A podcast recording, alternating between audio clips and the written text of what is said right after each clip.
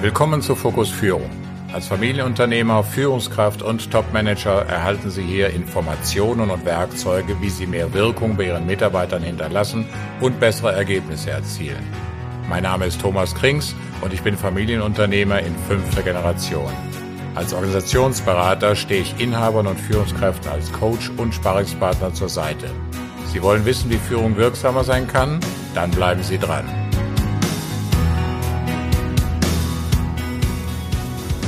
Herzlich willkommen wieder zu unserer heutigen Episode innerhalb meines Podcasts Fokus Führung.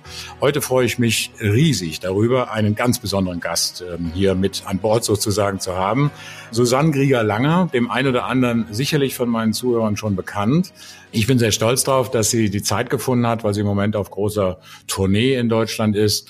Mit ihrer ja, Show kann man nicht sagen. Ich sage da gleich noch ein bisschen was dazu. Auf jeden Fall wenig Zeit, von daher geben wir Gas. Ähm, hallo Susanne, schön, dass du da bist. Hallo Thomas, ich freue mich. Hallo Leute, liebe Zuhörer, ich freue mich, dass ich dabei bin und äh, bin gespannt auf das Gespräch. Perfekt. Ja, ich denke mal, äh, auch wenn Susanne äh, für den einen oder anderen bekannt ist, es gibt immer noch ganz viele Menschen, die dich sicherlich nicht kennen. Mhm. Daher eine kurze Vorstellung, denn ich finde das schon sehr, sehr spannend, einen Menschen wie dich kennenzulernen. Du nennst dich Profilerin. Ich will jetzt dieses Interview gar nicht damit groß beginnen, weil ich habe das so im Internet gesehen. Irgendwo fängt jedes Interview damit an. Was heißt denn Profilerin? Ich lese einfach mal vor, was ich äh, an wichtigen Informationen, für mich wichtigen Informationen, wie ich meine, mal aus dem Internet gewonnen habe, insbesondere aus deiner Seite. Da steht nämlich, sie beschäftigt sich mit der defizitorientierten Erkennung von Betrugsverhalten. Und das gefällt mir gut, wenn du da schreibst von Schaumschlägertum bis hin zu organisierten Kriminalität. Außerdem beschäftigst du dich mit der ressourcenorientierten Erkennung von Führungspotenzial, wobei du die Poser von den Performern trennst. Mir gefällt natürlich auch die klare Wortwahl. Ja, dann beschäftigst du dich mit der Entwicklung von Personen zu Persönlichkeiten. Auch ein spannendes Thema, mit dem ich mich ja nun auch beruflich beschäftige. Du sagst dazu von der Potenzialentwicklung bis hin zur Schaffung einer individuellen mentalen Sicherheitsarchitektur, der sogenannten Survivability, sprich also der Überlebensfähigkeit im im Hochrisikobereich. Das wird mit Sicherheit einige unserer Top, Top, Top-Manager, die hier zuhören, auch interessieren.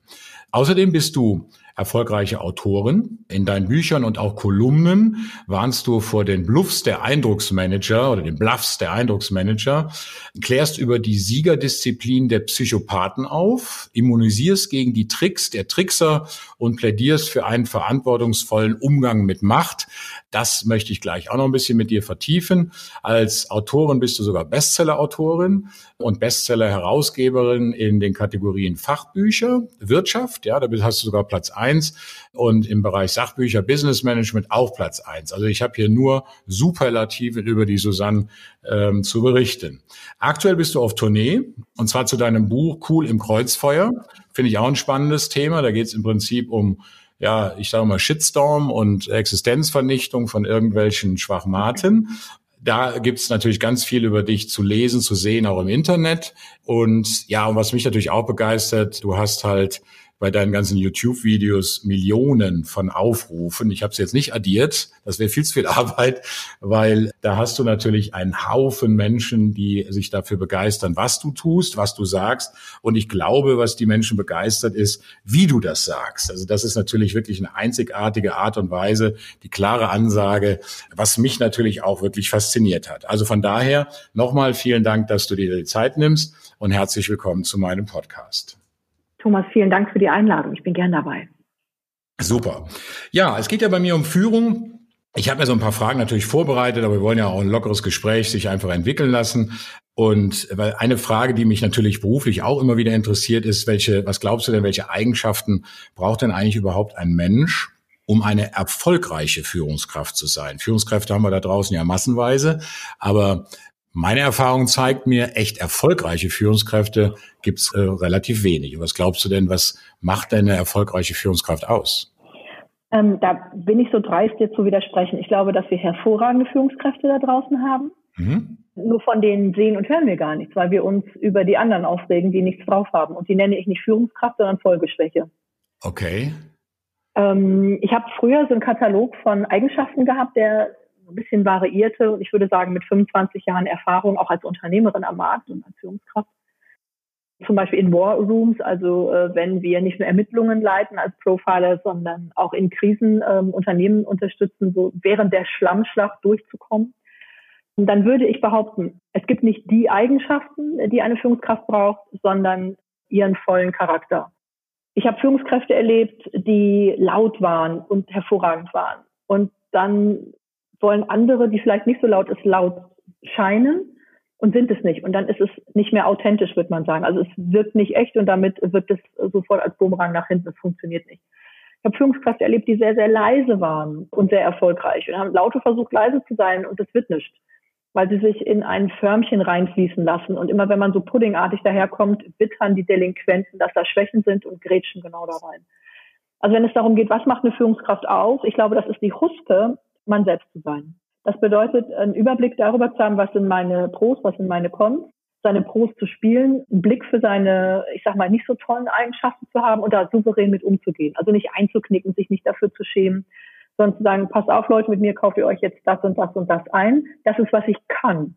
Und das ist, was ich euch liefere und anbiete. Mehr gibt's nicht. Mhm. Und ich glaube, auf der Ebene wird es wirklich gut, weil die Leute nicht von Eigenschaften geführt werden wollen, sondern Personen. Und wenn ich als Person meine Persönlichkeit voll einbringe, also nicht so eine Glitzerfassade zeige, die es nicht gibt, sondern ich sag mal, ich bin, also auch zeige, äh, dass mich das auch wirklich nervt, zeige, dass mir was nicht gefällt, dann gehen die sehr gerne mit, weil sie natürlich auch stark beobachten, wie reagiere ich emotional und vor allem mental auf bestimmte Situationen. Und wenn Sie sicher sind, dass selbst ähm, wenn ich große Augen mache, trotzdem eine Antwort finde und einen Weg und eine Sicherheit, dann gehen die immer mit. Und dann ist auch kein Problem, wenn man so seine fünf Minuten hat, dann sagen so, guck mal, na, jetzt ist wieder soweit, jetzt Schokokrossis einwerfen, dann geht's wieder in fünf Minuten. Aber wenn ich so tue, als hätte ich alles im Griff, das glaubt doch keiner. Das ist so ein bisschen diese Oberflächenreinigkeit, die wir auf Social Media haben, wo jeder, also Milliardär ist, Millionär ist ja schon nichts mehr, und immer äh, hip und, und gut gelaunt und sich natürlich nur perfekt ernährt und so gar keine Flaws hat. Wer glaubt das denn? Hm, ja. Also kein erwachsener Mensch und schon vor allem kein lebenserfahrener Mensch.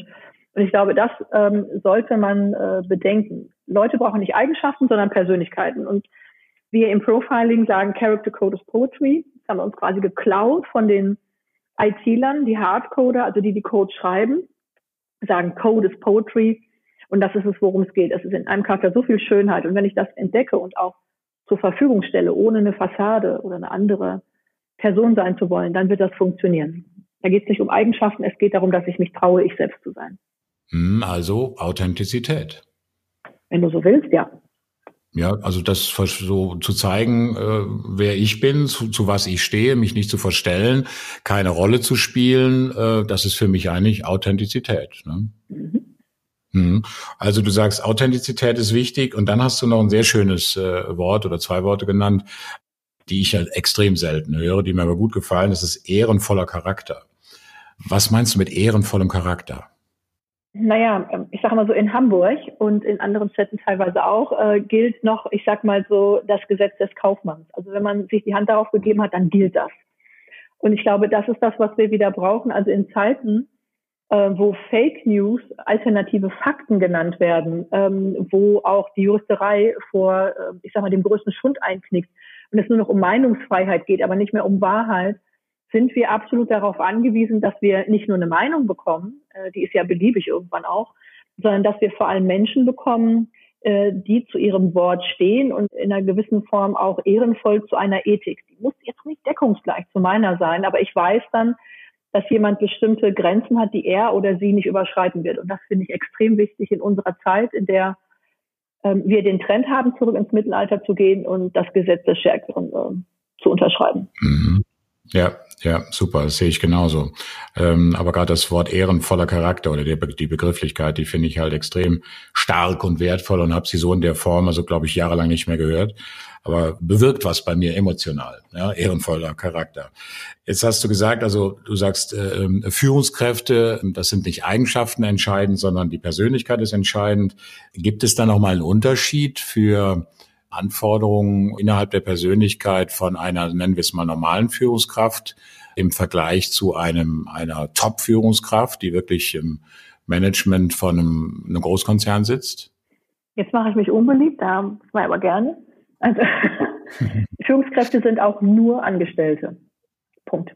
Mhm. Wenn Führungskräfte anfangen, unternehmerisch zu denken, also mit einer gewissen Angstfreiheit, Verantwortungsbewusstsein zu leben, also nicht einfach das Geld, was andere herangebuckelt haben, zu verprassen, sondern da mit viel Mut und trotzdem viel Verantwortung umgehen. Dann haben wir die, das Tüpfelchen auf dem i. Und ich behaupte mal eins, das finden wir selten in Konzernen, das finden wir im Mittelstand. Ja. Aber wie kommen die trotzdem an die Positionen denn? Naja, ich sag's mal so, in Konzernen, es gibt bestimmte äh, Gesetzmäßigkeiten, wie man nach oben kommt. Und der Mittelstand wenn ich das jetzt auf meine Welt übertragen äh, darf als Profiler. Ich bin auch Instructor für mentale Sicherheitsarchitekturen, für Zugriffskommandos. Und wenn du bei einem Zugriffskommando einen Fehler machst, dann hast du nicht eine Million verloren, sondern Menschenleben. Mhm. Das kannst du nicht in Geld beziffern, aber ich kann dir eins sagen, das wirst du dein Leben lang nicht los. Das verfolgt dich in jedem Traum. Und darum wirst du Entscheidungen ganz anders treffen. Du musst mutig sein, weil sonst wird der Feind eh siegen. Weil verzagt kannst du nicht eine Führungssituation gehen. Jetzt mache ich mal noch einen kleinen Schlenker. Ähm, da, wo ich arbeite, ist ja Hochrisiko- und Hochkrisenbereich. Das so ein bisschen, als würde, was weiß ich, du sitzt an der Bar und neben dir der Typ fällt vom Barhocker. Erst denkst du, es ist ein Witz, dann merkst du, oh, der atmet nicht mehr. Wenn du jetzt eine Wiederbelebungsmaßnahme machst, ob es eine Person ist oder eine Institution, das ist dasselbe. Eine Wiederbelebungsmaßnahme, da darfst du nicht verzagt rangehen, da musst du richtig pumpen. Das kann Rippen brechen, aber ich sage immer so, weißt du, tot ist er schon. Weil wird er sich um zwei gebrochene Rippen hinterher nicht aufregen, wenn er wieder erwacht. Und viele haben Sorge, dann richtig zuzupacken. Aber genau da brauche ich das. Und ähm, darum, dazu kann ich Verzagtheit gar nicht gebrauchen. Ich brauche Leute, die mit Mut äh, gleichzeitig Verantwortungsbewusstsein vorangehen und wissen, was sie tun. Und am Unfallort, in der Krisensituation und im Mittelstand hast du sehr schnell Feedback, ob du belebst oder tötest. Im Konzern nicht. Die sind so groß, dass sie allein ob ihrer Größe viel einfach verkraften können. Und gerade bei Monopolisten ist es so, dass sie schon lange nicht mehr Azure sind, aber natürlich immer noch da sind und meinen, dass sie alles richtig machen, weil sie kein unmittelbares Feedback haben. Also ich würde sagen, die wahre Führungskunst, äh, die ist in den kleinen Läden, nicht in den großen. Mhm, ja, ja. Und da sind wir auch schon bei einem Thema. Ähm, ich hatte das vor, ich weiß gar nicht, vielen Jahren habe ich da schon mal so die Behauptung aufgestellt, was aber nur eine subjektive Wahrnehmung von mir war. Ich habe es nie belegen können und habe es dann bei dir aber wiedergefunden. Das Wort der Psychopathen an der an der Spitze von manchem Unternehmen. Kannst du da noch was zu sagen? Ja, ähm, ich äh, sage ja auch immer, ich bewahre Performer vor Pfeifen und Psychopathen. Es gibt viele Psychopathen an der Spitze, aber auch Narzissten. Und dass sie allein eine psychiatrische Diagnostik haben, oder ein psychiatrisches Etikett sagt schon, dass sie nicht ganz knusper in der Waffel sind. Jetzt kann natürlich so jemand auch nicht zwingend oder muss nicht zwingend schadhaft sein, aber die Wahrscheinlichkeit ist doch sehr groß. Bei Narzissten ist es so, sie kommen emotional nur bis zu ihrer Nasenspitze. Das kann man auch ohne Profiler zu sein leicht erkennen. Man hat eine hohe Ich-Dichte im Gespräch. Mhm. Und wenn jemand mit sich beschäftigt ist, ist er nicht mit äh, dem Unternehmen beschäftigt. Und wenn jemand von Ich spricht, dann geht das vollkommen konträr zu dem, was Führung macht. Führung ist Teamarbeit.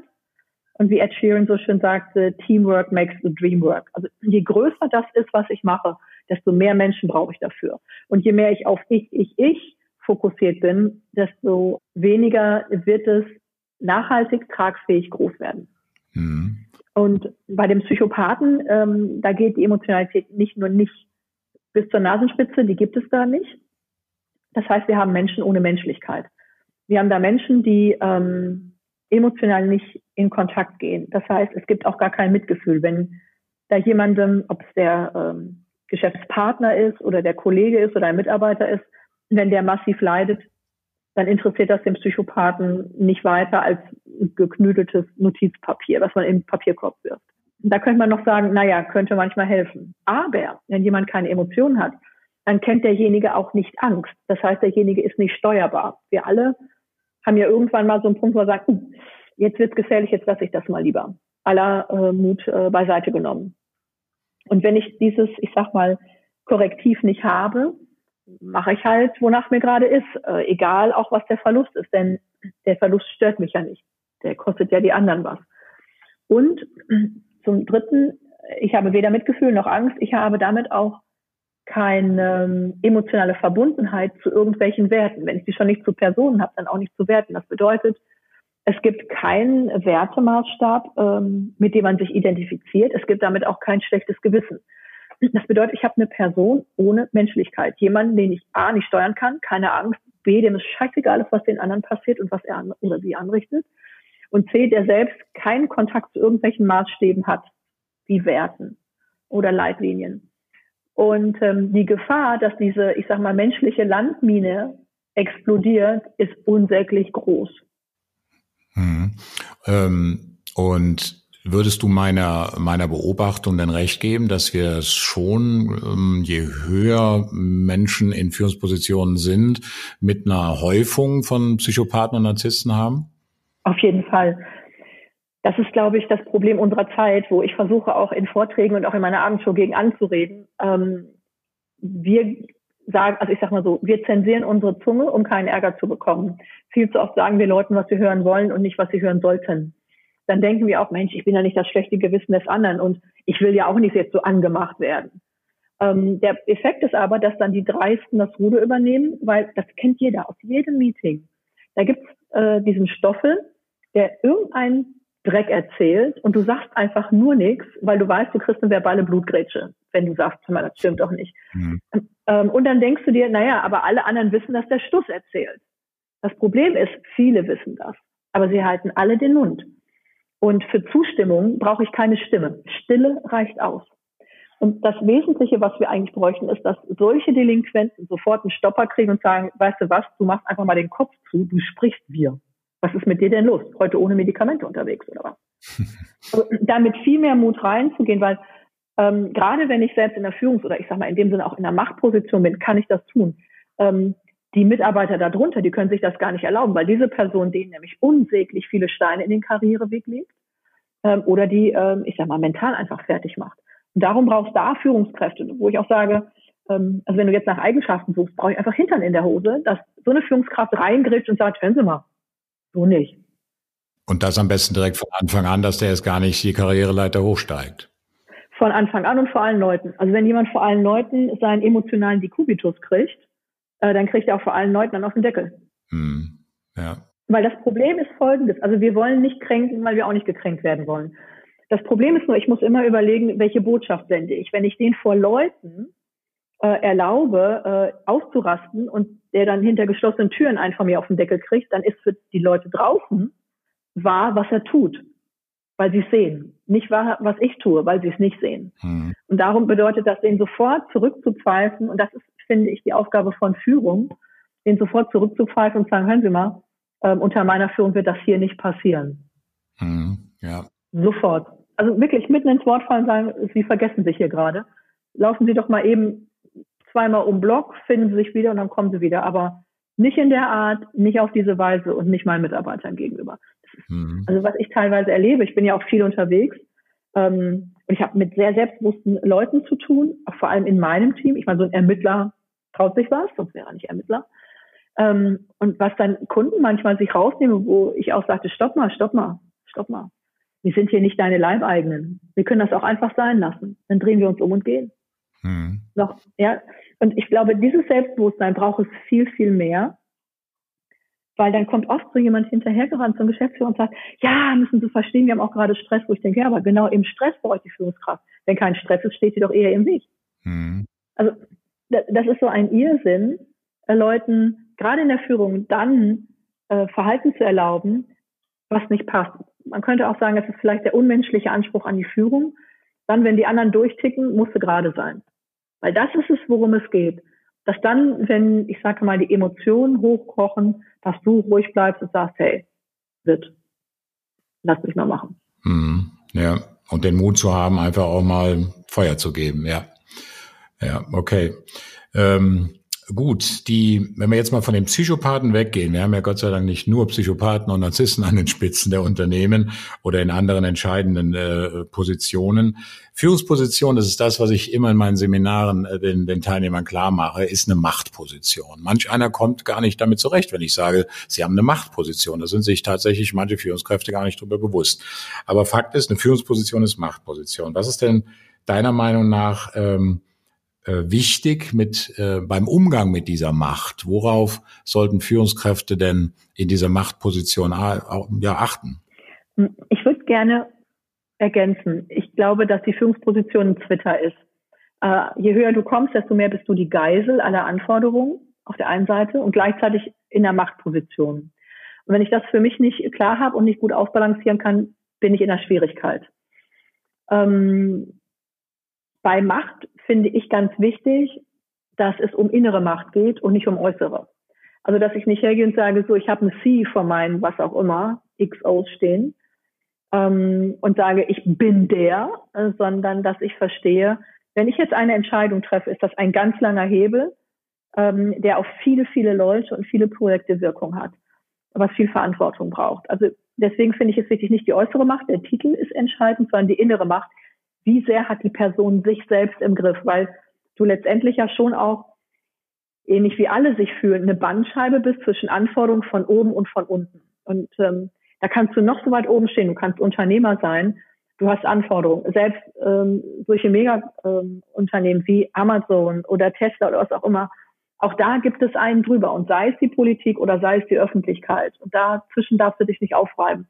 Deswegen ist es wichtig, ähm, diese innere Macht zu haben, die du aus deiner Persönlichkeit ziehst, dass du sagst, ähm, ich weiß, dass vielen das nicht passt und ich ziehe es durch, weil ich für mich sagen kann, das ist das Richtige. Ähm, und äh, hier ein Tipp noch quasi so aus dem echten Leben. Auch wenn es für mich das Richtige ist, diskutiere ich nie mit meinem Umfeld, ob es richtig ist oder nicht dann kann ich nur verlieren. Ich diskutiere, ob es wichtig ist. Darf ich dann zum Beispiel nennen? Ja, sehr gerne. Ähm, ich habe ja ähm, Kollegen und Mitarbeiter aus, ich sag mal, mit allen Hautfarben, mit allen Haarfarben, mit allen Religionen, mit aus von allen Kontinenten. Das ist ein ganz wilder Mix. Und jetzt stell dir vor, da ist ein Christ, da ist ein Jude, da ist ein Moslem und ein Buddhist und was weiß ich, was wir nicht noch alles haben. Holotropes Atmen und Stein anbeten. Ich glaube, wir haben alles. Mhm. So, und wenn wir jetzt alle anfangen zu sagen, mein Gott ist der Richtige, dann stimmt es für den anderen. Und das bedeutet aber auch, respektlos, alle anderen Götter sind scheiße. Hm. Zweite Klasse. Kannst du dir vorstellen, dass sich das keiner bieten lassen wird. Ja. Wenn wir aber ein, einen ganz kleinen Switch machen und nicht sagen, ähm, dieser Gott ist der Richtige, sondern äh, wir nicht die Richtigkeit, sondern die Wichtigkeit eines Gottes diskutieren, dann können wir alle zusammenkommen an einem Tisch und diskutieren darüber, wie unterschiedlich mein Gott ist zu deinem. Aber wir, sind, wir haben das Fundament, Gott ist wichtig. Hm nachvollziehbar. Und damit sind Werte wichtig, weil letztendlich ähm, man sagen kann, die Werte, die wir haben, äh, sind ein Teil der Religiosität eines Unternehmens. Es ist keine Sekte, wirklich nicht. Aber das ist etwas, wo wir sagen, da glauben wir dran. Hm. Und jetzt muss was passieren. Jetzt muss, ähm, damit das nicht irgendwie ein unschönes Ding bekommt und eine Abwanderung, jetzt muss ich das, was ich glaube, erleben. Und dann identifiziere ich mich damit. Und darum ist die Aufgabe der Führungskräfte so wichtig, ähm, diese Werte zu leben und zwar vorzuleben, damit die anderen hinterherleben können, also hinterherlaufen können. Hm. Ähm, da brauche ich noch ein bisschen Verständnis, eine Nachfrage, wenn du sagst, die, die welche Werte meinst du? Weil genau das ist nämlich so ein Thema, was ich ja nun mal auch immer wieder bei, bei Leitbild äh, äh, Themen habe, wenn es darum geht, äh, kriegen mhm. helf, helf uns äh, das Leitbild des Unternehmens aufzubauen. Und da haben wir natürlich Werte dabei. Und ich sag halt, ich kann nicht Werte als Unternehmen einfach vordiktieren. Jeder Mensch hat sein komplett eigenes Wertesystem. Und äh, wie muss ich das dann verstehen, was du eben sagtest? Also um welche Werte geht's da? Die individuellen oder die Firmenwerte? Die Firmenwerte. Also ich mache einen kleinen Schlenker. Viele Leitbilder haben gar keine Werte. Mhm. Bin ganz recht. Da steht, wir sind Vorbild. Für was denn? Für Satan? Ja. Kann auch sein. Mhm. Nein, aber das ist so, ähm, so gar nichts, äh, dass ich verstehen kann. Also das sieht erstmal aus, bis man anfängt nachzudenken, wo man denkt, äh, was ist das denn? Ähm, also ein Unternehmen hat hoffentlich eine Marke. Ähm, ich sage immer, wenn ich einen Vortrag halte, ähm, ich trete hier nicht auf, ich trete an. Und ich trete an für Leistungsträger und äh, da ich als Profiler die Guten vor den Bösen bewahre, schütze ich Performer vor Pfeifen und Psychopathen. Das ist eine Kampfansage. Mhm. Das bedeutet auch, es gibt Einstellungen, nicht einzelne Personen, sondern Einstellungen wie Pfeifeneinstellungen oder Störungen wie Psychopathie, äh, wo ich sage, dieses Risiko, äh, dem setze ich meine Mannschaft nicht auf und ähm, das sollten auch andere nicht tun. Ähm, das sind Werte auch, ähm, die ich reinbringe und das sind die Werte der Marke. Das bedeutet, ein Mitarbeiter, der sich damit nicht identifiziert, kann gar nicht wirklich voll sich in das Team und ähm, in die Produktion oder Dienstleistung einbringt. Mhm. Darum ist es wichtig, dass die Marke erst einmal ihre Werte begreift, formuliert und da ist es wie in der Mode, ähm, Management ist wie Mode da. Es geht um das kleine Schwarze, lieber wenige Basics und die sitzen auch als tausend Sachen im Schrank und nichts passt zusammen. Mhm. Ähm, lieber diese wenigen Sachen und dass man sagt, okay, der, der sich jetzt bewirbt oder die, da checken wir, ob wir mit den Werten zusammenpassen. Weil Fähigkeiten kannst du trainieren, das ist nicht so das Drama. Aber wenn die Werte nicht passen, kommt er nicht zueinander. Hm, okay, ja, interessant. Wenn wir nochmal ganz kurz zurückgehen, weil das mit dem Werte, das war so ein Ball, den du mir gerade zugeworfen hast, den ich sehr gerne aufgenommen habe, weil das tatsächlich so ein Thema ist, was mich aktuell auch beschäftigt. Ähm, wenn wir von Eigenschaften, von Fähigkeiten auch mal sprechen. Wir haben gesagt, äh, äh, wir haben über Psychopathen gesprochen. Ähm, wie wichtig ist denn Empathie, empathische Fähigkeiten, um als Führungskraft nachhaltig erfolgreich zu sein? Ich würde sagen, dass äh, Empathie als Fähigkeit eine Fähigkeit ist von X. Und wenn wir sagen Empathie in sich alleine, dann sollte ich mindestens 70 Prozent entwickelt haben, damit das was wird. Mhm. Also es ist eins von X, aber von dem Einzelnen brauche ich 70 Prozent. Und ich kann auch nicht hergehen und sagen, ähm, ich bastel mir Empathie äh, zurecht, indem ich von den anderen Eigenschaften, die ich auch brauche, irgendwie äh, da mehr mache und dann bei Empathie weniger. Das funktioniert nicht. Mhm. Ja, okay. Ja. Aber da vielleicht noch eins. Es muss jetzt nicht diese Kumbaya-Empathie sein. Ich glaube, da hat jeder natürlich auch seine eigene Definition. Und wenn wir Empathie hören, dann kriegen wir ganz schnell ähm, von Leuten erzählt, ja, immer alle verstehen und tolerant und alle fördern. Also ich würde mal sagen, die Marke, also die Marke des Unternehmens ist ein Dogma. Und wenn ich mithalten kann, der gehört nicht mit zum Club. Ähm, das ist wie bei einer Sportmannschaft, meinetwegen beim Fußball. Da regt sich auch keiner auf, wenn jemand, der die Leistung nicht mehr bringt, die jetzt aktuell gefordert wird, ähm, dass der von der Mannschaft ausgewechselt wird. Bei, ähm, bei Unternehmen, die wachsen, die äh, in eine höhere Liga einsteigen, da regen sich dann Betriebsräte auf, das ginge gar nicht. Der hat das Unternehmen aufgebaut, das finde ich mal ganz spannend. 5000 Mitarbeiter und einer hält nicht mit.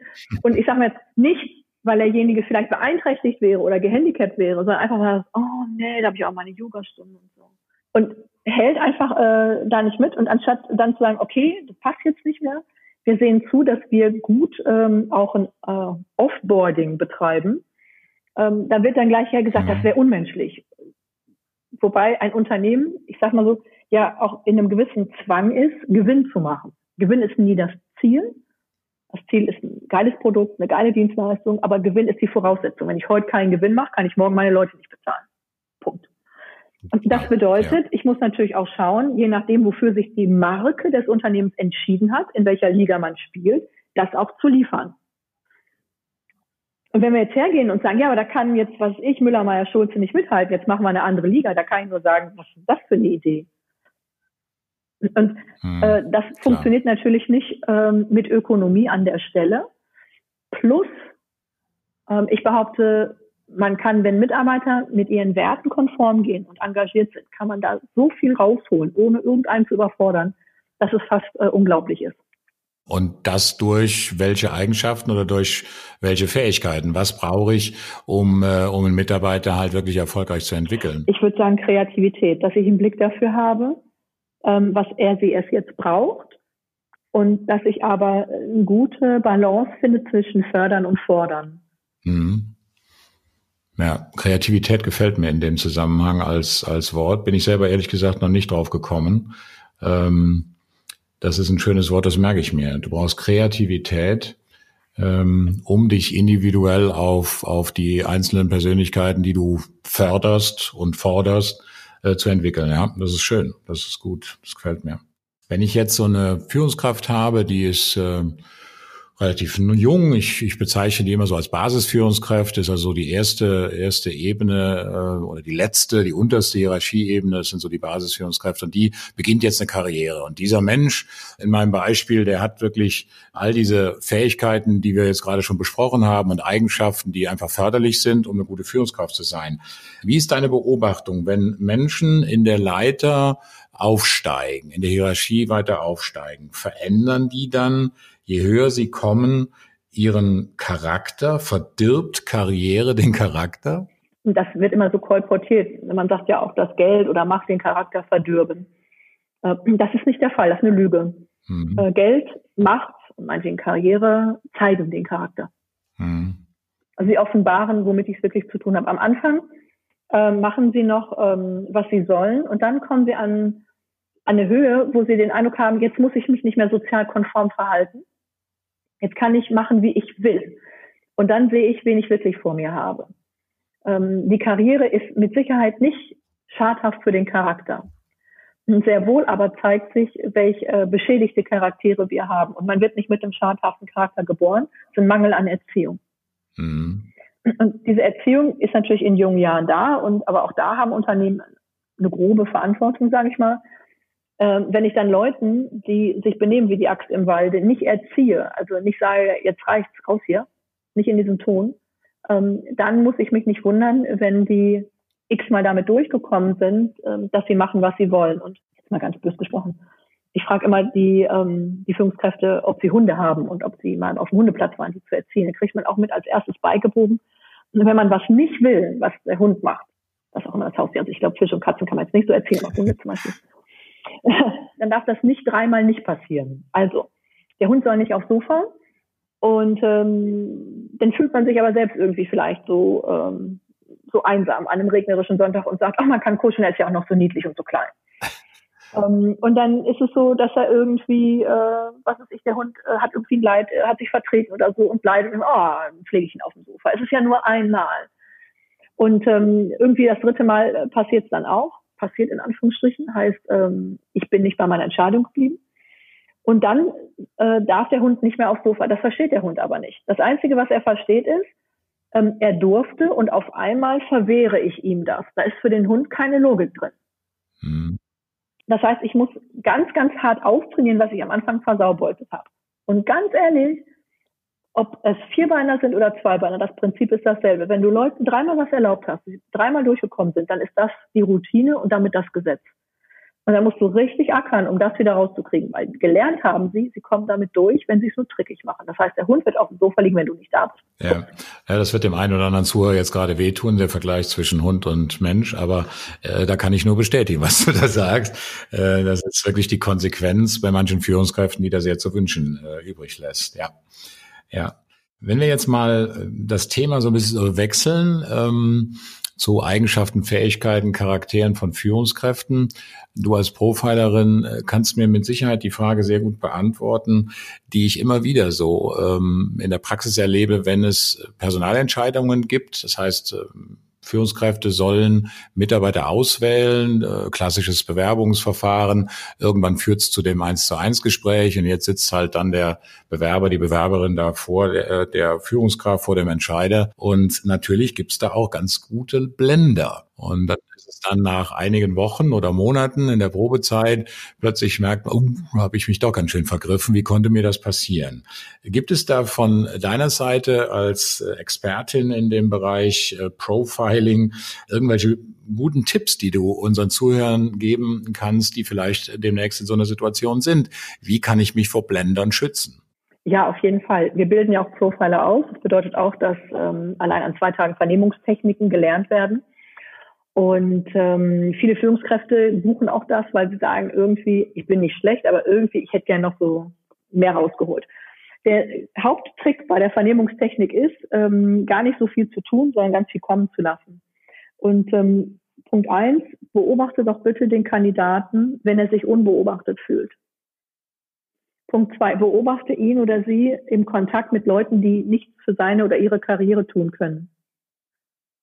Und Punkt drei, wenn man jetzt den Kandidaten dazu zwingt, mal von den vorgefertigten Antwortvarianten äh, wegzugehen, wie stellt derjenige sich dar? Und dann machen die meisten den Fehler, dass sie so eine Art eins zu eins konspirative Sitzung machen. Hm. Und dann haben Eindrucksmanager, also Leute, die den Eindruck über sich managen, aber nicht die Abteilung später, die Möglichkeit, mich in so eine Filterblase mental zu bringen. Das heißt, sie sind extrem schnell damit, mein Gesicht zu lesen und meinen Körper äh, und das zu liefern, auch verbal, was ich hören möchte. Darum ist es ein absolutes Muss, dass der Entscheider nie vor Kopf, sondern immer zur Seite sitzt dass meinetwegen irgendein Pingelpeter aus der Buchhaltung die Fragen stellt, die ich gerne beantwortet haben will. Die sind teilweise auch unsinnig. Also ich frage, wie ist denn Ihr geografischer Werdegang? Mhm. Also was ich, oder was ist Ihre größte Unfähigkeit? Ähm, was äh, ist so ein Punkt, da sind Sie auf eine Weise gescheitert, da wird man sagen, Mensch, der Mann hat Format. Das sind so Fragen, die ich haben will. Mhm. Und ähm, wie derjenige auf etwas so ähm, relativ Unvorbereitetes, Ungewöhnliches reagiert, das zeigt mir, ähm, eher, welchen Charakter ich da mir einkaufe, denn auf den Charakter kommt es an, die Kompetenz haben viele. Und vor allem, wie äh, arbeitet derjenige mit denen, die vor ihm sitzen, möglichst drei oder vier. Und ich gucke mir das von der Seite aus an, wie im Fernseher. Dann habe ich ein sehr gutes Bild davon, wo geblendet wird und wo nicht. Hm. Interessant. Und falls noch jemand unsicher ist, wir haben so einen Performance-Check, sind zwölf erkennungsdienstliche Details zu Performance-Zeiten und Psychopathen, können wir gerne, der ist für umsonst, in deinen Show Notes verlinken. Ah ja, super. Ja, perfekt. Ja, das mache ich sehr gerne, das nehme ich da auf. Und ähm, also der wichtigste Tipp, den ich jetzt so wahrgenommen habe, ist auf jeden Fall nicht alleine, sondern mindestens mal zu zweit. Einer stellt die Fragen und ich als Entscheider setze mich zur Seite und höre nicht auf das Was, sondern in erster Linie achte ich auf das Wie geantwortet wird. Ist das die richtige Zusammenfassung? Absolut, ganz genau. Mhm, wunderbar. Perfekt. Jetzt hast du ein Wort eben genutzt, ähm, mit dem ich relativ wenig anfangen kann. Ich glaube, das würde meine zu unseren Zuhörern auch gefallen, wenn du nochmal den Begriff des Eindrucksmanagers erklären könntest. ja, ein Eindrucksmanager, äh, so nennen wir Blender. Ähm, ein Eindrucksmanager managt den Eindruck über sich. Das heißt, äh, ähnlich wie ein Narzisst ist derjenige beschäftigt, sich gut dastehen zu lassen. Ah, ja. Und dann, ähm, also ich sag's mal so, wir sind ja damit beschäftigt, unseren Job zu machen, jeden Tag. Und dann gibt es bestimmt ganz viele, die sagen, oh, ne, wenn ich jetzt meinetwegen wie das Klümpchen Zeit hätte, dann äh, würde mein Body und mein, mein Make-up und mein Haar auch ganz anders aussehen. Oder äh, wenn ich noch einen Koch und das alles hätte, dann könnte ich auch, äh, keine Ahnung, mit 50 aussehen wie ein 20-Jähriger und und und. Das stimmt. Wir aber machen unseren Job. Ne? Weil bei Heidi Klum ist der Job, gut auszusehen. Das macht die 24 Stunden am Tag. Mhm. Und zwischendurch stellt sich vor Kamera. Aber ihr Job ist es, gut auszusehen. Und dann kommen wir her und sagen, ähm, also mein Job ist es, ein Unternehmen zu leiten mit 500 Leuten. Äh, und dann will ich auch noch gut aussehen. Das kann ja nicht gut gehen. Und dann meinen sie immer, äh, wenn jetzt jemand herkommt, der vor allem gut aussieht, der kann das besser als sie. Mhm. Aber bedenke doch bitte, wie viel Zeit braucht es, in Anführungsstrichen so gut auszusehen? Wofür wird die Zeit, die man hat, verbraucht? Also ich will jetzt nicht wie ähm, ich sag mal, wie vor 20, 30 Jahren äh, Biogemüse angepriesen wurde, nach dem Motto, je scheißiger das aussieht, desto besser und gesünder ist das. So meine ich das nicht. Ähm, aber es gibt ja schon irgendwie so einen Punkt, wenn du da einen hast und irgendwie, und alles ist perfekt und, und nur positiv und, und nie mal irgendwie einen Fehler gemacht und nie mal irgendwo gescheitert.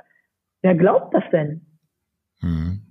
Weißt du, was ich meine? Ja, ja. Äh, ich denke, wir sollten mal gucken, äh, dass wir eher auf echte Menschen gehen, weil, das ist ja der Wahnwitz, gerade in unserer hochtechnisierten Gesellschaft, äh, wir brauchen echte Menschen. Also wir glauben ja diesen Klonen nicht mehr. Hm. Wir sehen das ja schon in den Filmen, ähm, dass auch der Held immer eine richtige Macke hat. Wenn er die Macke nicht hat, funktioniert der Film nicht, weil der Mensch nicht echt ist, nicht glaubwürdig. Mhm. Und ich glaube, das ist ein Punkt, auf den sollten wir achten. Eindrucksmanager sind zu, zu perfekt.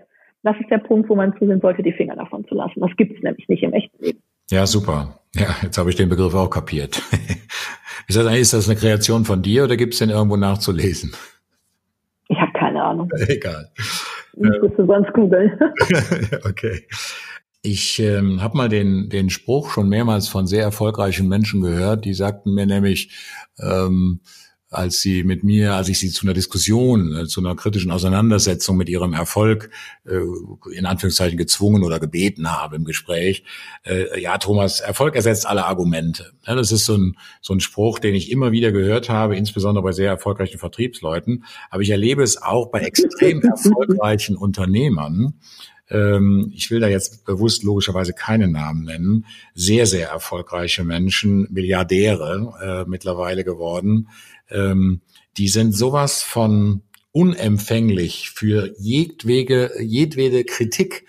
Ähm, also und von mir käme oder kommt natürlich auch nur konstruktive Kritik, aber die sagen einfach, was willst du mir erzählen? Ich habe doch den Erfolg in den letzten 30 Jahren gehabt. Gibt es da noch irgendeinen Weg, den Leuten klarzumachen, dass sie gerade echt auch unter Umständen vor die Wand laufen, wenn sie sich so ignorant verhalten?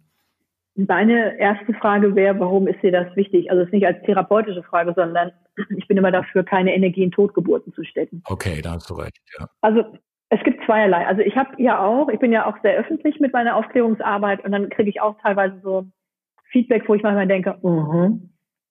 ähm, da hat jemand entweder die Marke nicht verstanden oder dem sind andere Dinge wichtig oder ich habe es nicht kapiert, kann alles sein. Wo ich auch sage, das muss jetzt, also damit muss ich mich jetzt wirklich nicht beschäftigen. Ich habe da ganz andere Sorgen gerade. Also von der Teil kann ich verstehen. Der andere Teil ist, mhm.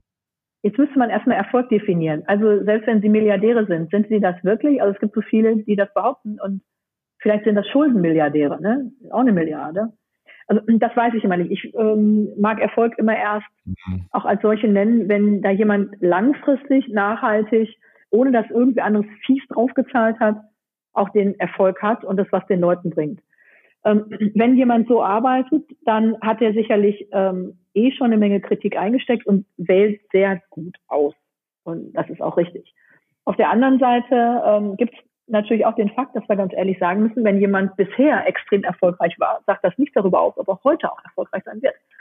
Weil die Schlüssel von gestern passen nicht ins Morgen. Mhm. Und ähm, das ist, was ich im Moment sehr stark sehe dass sich aber viele, hm, das ist so ein bisschen äh, wie so ein Schuldner, ne? die ähm, hangeln sich halt noch sehr, sehr lange durch ähm, und werden dann von Banken oder Cash-Cows getragen. Aber das ganze Ding ist schon gar nicht mehr lukrativ. Und dann denke ich mir, ich musste jetzt auch nicht zwingend warnen. Ich nehme das dann so wahr. Aber wenn ich jetzt jeden informieren würde darüber, was er verkehrt macht, aus meiner Sicht, Klammer auf, meine Sicht ist jetzt auch nicht ne, universal kompetent, dann ist, ist also bin ich erstmal 24-7 beschäftigt und mache nicht mehr meinen Job und vielleicht ist auch ein bisschen respektlos. Mhm. Ja. Weiß ich nicht. Also manchmal, ich finde gutes, gute Kritik super. Also es kommt von unseren Fans auch tolle Sachen, aber kommen manchmal auch Sachen, wo ich echt denke, echt jetzt? Also ähm, wo auch schon deutlich ist, dass derjenige sehr in seiner Sicht gefangen ist und ähm, vielleicht nicht unbedingt alles verstanden hat. Und äh, von daher bin ich immer die, die eher ganz viel Fragen stellt ähm, weil ich dann für mich was lerne und ähm, oft erst verstehe, was da alles so hintersteckt. Ja, ja. Also da bin ich auch voll bei dir. In meinem Fall ist es so, dass ich, dass ich mich natürlich, ich sage, ich, ich habe einen anderen Spruch, der ist ähnlich zu, äh, zu deinem. Ich sage einfach, steig ab, wenn dein Pferd tot ist. Ja, also das äh, kümmere dich einfach nicht drum. Ich kann die Welt nicht verbessern äh, gegen ihren Willen. Und äh, aber hier in dem Fall ist es einfach dann so, dass ich immer wieder auch Kunden habe, wo ich seit Jahren immer wieder arbeite ähm, und merke, aber Mensch, da müsste am Kopf mal was geschraubt werden. Ja, und äh, wo und da sage ja, okay. Die sind halt okay. super erfolgreich über Jahrzehnte geworden. Und das sind da langjährige Kunden von mir, wo ich dann eben mit den unteren Führungsebenen arbeite und merke halt, da müsste eigentlich was sein. Und dann ist es so, ich sage, hey, komm, hört doch mal hört doch mal auf das, was sich unten gerade tut. Ja, und gerade die super, super erfolgreichen Top, Top, Top Manager sagen sich dann, was soll ich denn auf die hören? Ich habe doch jahrzehntelang erfolgreich gearbeitet. Und ansonsten würde ich mich da echt auch nicht drum kümmern. Ja, und das ist dann da wo ich dachte, vielleicht hättest du da einen Tipp, aber du hast vollkommen recht. Im Endeffekt kannst du niemanden dann ja zu seinem Glück zwingen. Ja, wenn er es nicht erkennen will, dann ist das so. Bei so einem Fall schließen wir den War Room. Also da sagen wir auch, wenn Sie untergehen wollen, tun Sie das bitte alleine. Äh, wir helfen ab jetzt denen, die auch ähm, bei, ihrem, bei ihrer eigenen Rettung mithelfen. Mhm. Also wir gehen da weg und ähm, teilweise unterbinde ich auch und sage, sie werden unseren Namen äh, nicht nennen, weil sie nichts davon machen, was wir empfehlen. Mhm. Nicht, dass sie alles machen müssen, aber wenn jemand das Gegenteil macht und noch behauptet, das habe ich von der, dann habe ich ein Problem damit, weil äh, so ein Quatsch habe ich nicht angeleitet. Ja. Und man könnte sagen, abschließend, in Memoriam Karl Lagerfeld, alle, die nicht da sind, haben Unrecht. ja. Und die Zukunft wird es erst zeigen. Vielleicht bin ich es, die nicht mehr da ist oder der andere. Die ja, das ist, das ist ein wunderschöner, denke ich, auch Abschluss. Ähm, wir sind schon hier eine Dreiviertelstunde dran. Ich will auch unsere Hörer nicht überstrapazieren, wobei ich glaube, dass was äh, du bisher gesagt hast und wie du es gesagt hast, da könnten man noch zwei Stunden zuhören. Also vielen Dank nochmal dafür. Mir persönlich hat sehr viel Freude gemacht. Ich hatte auch einige wirklich neue Gedanken, Ansätze, die ich gerne auch vertiefen werde. In den Show Notes werde ich dann das, den Performance Check, da möchte ich jetzt an der Stelle für unsere Hörer nochmal darauf hinweisen, den Performance Check mhm. von Susanne Krieger-Langer entsprechend verlinken. Also das können Sie dann dort alle finden. Ja, Susanne, nochmals von meiner Seite herzlichen Dank, gerade jetzt, wo du in einem Monster-Stress bist. Vielleicht äh, mache ich noch mal ein bisschen Werbung zusätzlich. Also, liebe Zuhörer, solange Sie den Podcast oder diese Episode jetzt nicht 2020 hören, sondern jetzt ähm, ist äh, Susanne Krieger-Langer noch, äh, Krieger-Langer noch ich glaube sogar am Anfang deiner Tour. Ne? Du bist noch, du hast noch richtig viele Termine. Und wenn ich das richtig sehe, sind noch so einige wenige Karten noch äh, verfügbar. Und ähm, da mache ich jetzt ja. einfach mal Vollgas-Werbung. Uh, da ist noch was zu lernen und äh, ich kann es nur empfehlen, ohne dass ich bisher selber da gewesen bin, aus Zeitgründen. Also das da sollte ich vielleicht auch mal nachholen. Ich wünsche dir auf der Tournee noch weiter sehr, sehr viel Erfolg. Ich wünsche dir selbstverständlich mit allen anderen Projekten auch monstermäßig weiter Erfolg dass der Weg weiter so gut läuft wie bisher. Bedanke mich nochmal wirklich für deine wertvolle Zeit und den wertvollen Input und ähm, sag einfach dann mal bis bald. Sehr gerne bis bald. Und falls jemand das in 2020 hört, auch hier haben wir schon Termine gebucht. Ah, super. Ja, perfekt. Ja, dann haben wir es doch. Prima. Herzlichen Dank. Ich wünsche dir noch eine schöne Zeit und ja, bis dann. Dankeschön, Thomas. Eine gute Zeit. Danke. Ciao. Ciao. Damit sind wir am Ende unserer heutigen Folge. Ich freue mich, wenn ich Ihnen in dieser Episode den einen oder anderen Impuls für Ihre Führungsarbeit geben konnte. Und damit Sie den nächsten nicht verpassen, lade ich Sie ein, den Fokus Führung Podcast in Ihrer Handy-App zu abonnieren. So ist die nächste Folge sofort nach Erscheinen auf Ihrem Telefon. Und wissen Sie, wie Sie mir eine Freude machen können? Mit Ihrem Feedback. Geben Sie anderen die Möglichkeit zu erfahren, was Sie an diesem Podcast schätzen und damit auch mir. Nutzen Sie als Apple-Nutzer den iTunes Store für Ihre Bewertung oder den Link zu meinem Proven Expert Profil in den Show Notes. Bis nächste Woche. Ihr Thomas Krings.